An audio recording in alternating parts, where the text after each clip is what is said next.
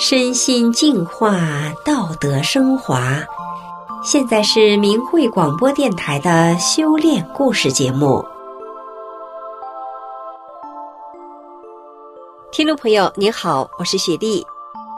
今天要讲的故事是“法轮大法救我出苦海”。今天和您分享的故事的主人公来自于湖北。三十多岁开始就遭受美尼尔氏综合症、乳腺癌和各种疾病的折磨，病痛使他脾气暴躁，日子在挣扎中一天天的苦熬着。一九九四年，他接上了圣元，不仅是全身的疾病不治而愈，人也变得温和宽容，处处为别人着想。他的改变从何而来呢？让我们一起来听听他的故事。我叫修心，是湖北人，今年七十四岁了。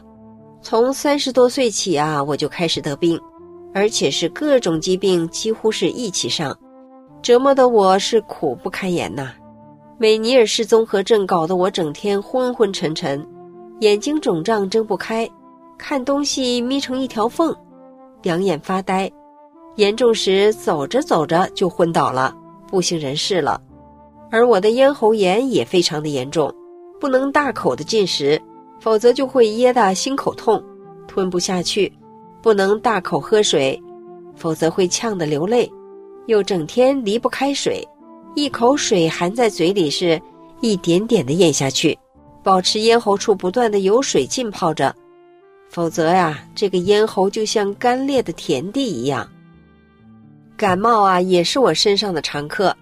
只要患感冒的人从我身边路过，我马上就会鼻塞流泪、咳嗽不止了，而且越来越重。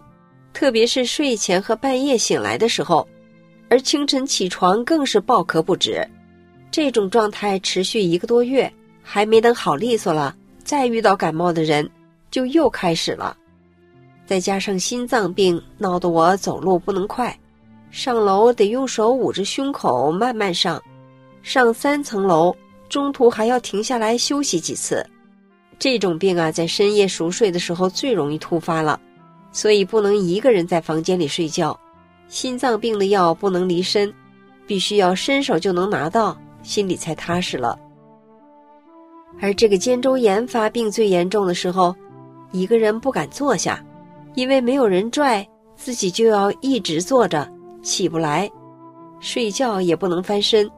不能自己起床，得有人帮忙，还有腰椎盘突出、骨质增生等等，再加上妇科疾病、乳腺癌等等，已经动过两次手术了。我常常感叹自己的命怎么这么苦啊！身体不好，脾气自然也就不好了，对孩子是一点耐心也没有，几乎是动辄就发火，还老想哭。而且总是莫名的大哭一场，心里才舒服一点。逢年过节、休息日，孩子想出去玩，我莫名的想发火，克制不住就冲孩子发作，吓得孩子跑到另一间房间不敢见我，搞得家里没有一点生机。丈夫又要上班，又要照顾两个年幼的孩子，还要照顾生病的我，搞得丈夫是又苦又累。尽管我内心非常的痛苦，但是为了孩子，为了这个家的完整，我还是要尽力的撑着活下去。那时我想，我要活到女儿五岁就好了。后来女儿五岁了，我想，要能活到女儿十岁，她能自己照顾自己就好了。因此我是有病乱投医呀，当地的各大医院，中医、西医、私人老中医我都看过。什么针药、水药、汤药、颗粒药，只要医生说能治病的，我都吃。到公园去跳舞，练了多种五花八门的气功，可是都没有治好我的任何一种病。我在死亡线上拼命挣扎着，苦苦寻找着生的机会。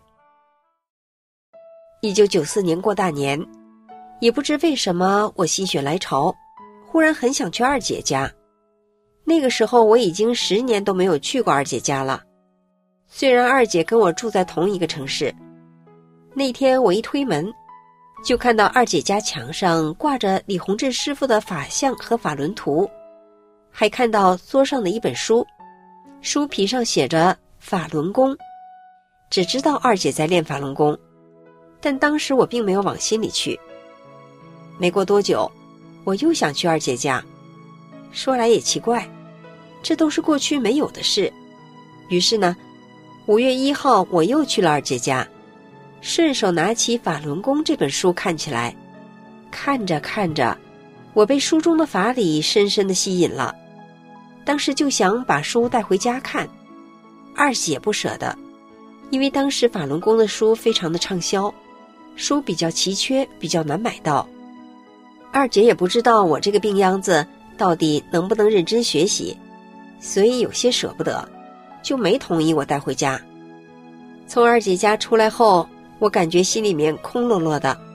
回家后一直惦记着想看法轮功那本书，就给二姐打电话，催促她一定要帮忙给我请到这本书。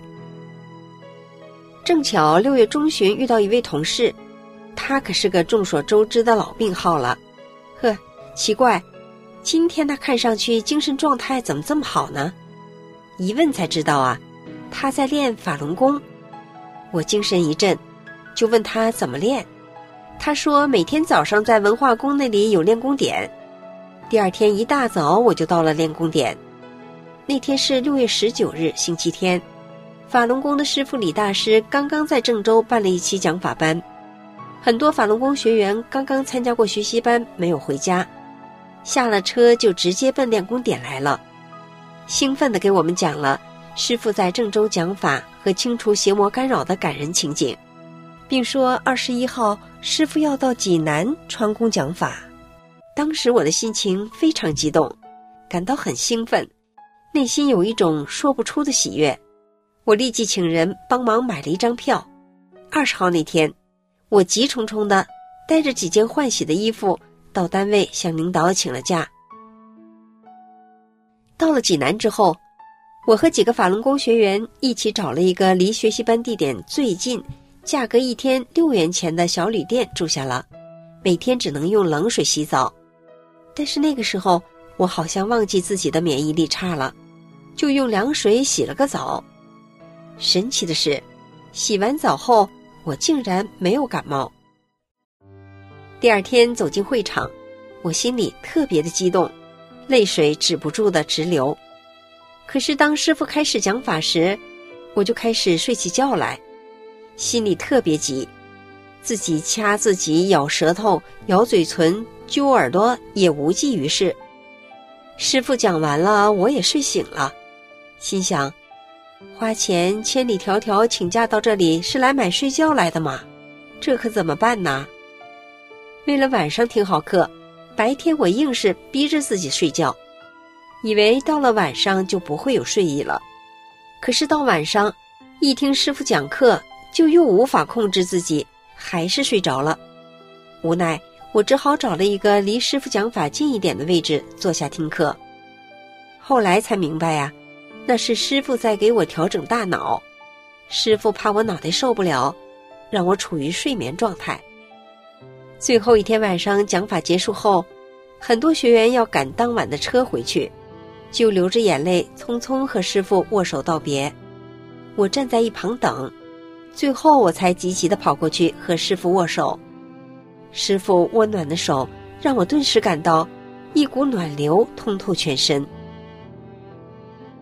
现在回想起来呀，这就是我的佛缘吧，也不知道是哪一世修来的福分，能修得佛法，我一定要珍惜这个机缘，好好修。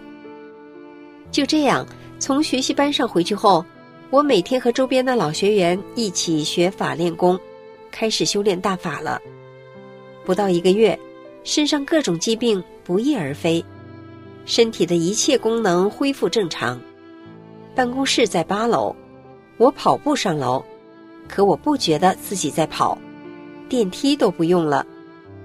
从此再也没看过病，没吃过一粒药，真正体会到了无病一身轻的幸福。家中欢声笑语，其乐融融。我开始按照法轮大法的真善忍的标准来要求自己，不计个人得失。一九九七年，单位要改革，多余人员得下来。我所在的单位和其他四个单位合并，这样五个单位的会计员就要下来一半多。我是高级会计师，我所在单位的领导想向上面要求将我留下，也叫我自己活动一下。当时我想，我是修炼人，要按照高标准要求自己，我就直接向领导表态。不给领导添麻烦，我退下来，让年轻人留下。就这样，我就提前内退回家了。当时我有三处住房，一套是老单位分的三室一厅的房子，另一套是新单位分给我的一百平方米的两室两厅的住房，还有一套是丈夫单位分的住房。有很多同事想要租我的房子，其实当时我很需要钱，因为儿子单位破产。导致儿子失业了，女儿还在上学，家里正是缺钱的时候。可是我是修炼人，就要听师傅的话，要按大法的要求去做。师傅叫我们事事替别人着想，于是我很坦然的退还了两处住房。现在我已是古稀之人了，可我精神饱满，家务活都包在我一个人身上，走路如飞，总是乐呵呵的。法轮大法把我从一个病业深重的人，变成了一个身心健康的好人；把我从一个自私自利的人，改变成一个道德高尚的人；把我一个濒临破碎的家，变成一个美满幸福的家。是法轮大法救我出苦海。好，听众朋友，今天的故事就讲到这里了，我们下次节目再见。